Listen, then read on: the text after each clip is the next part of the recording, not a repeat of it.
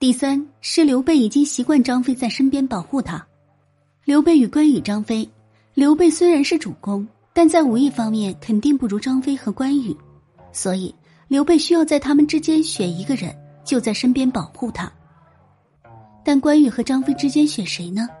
最初肯定是凭感觉，凭自己初步对两人能力和性格的认识来选择，而张飞的心确实比关羽更细。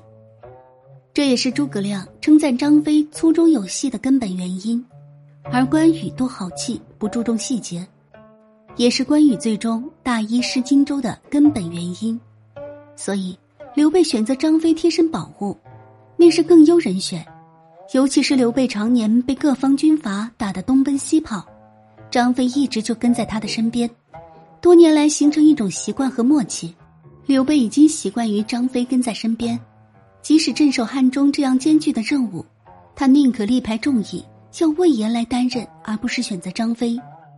一方面，他相信魏延有这方面能力；第二方面，他实在是已经习惯于张飞在身边，所以即使刘备后来东征孙权，首选依然是张飞跟在身边的根本原因，因为张飞也习惯于为刘备侍从。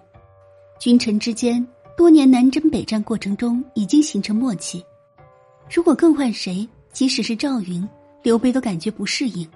这也是张飞死后，刘备宁愿一人率兵东征，也不愿意选择赵云或诸葛亮随军东征的根本原因。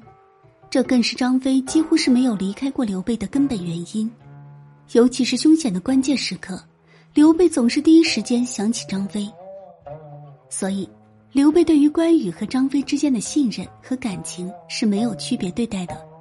关羽和张飞对于刘备的忠诚也是没有区别的，但为什么刘备出征总是带着张飞而不是关羽？那完全是关羽和张飞能力和性格方面的差异。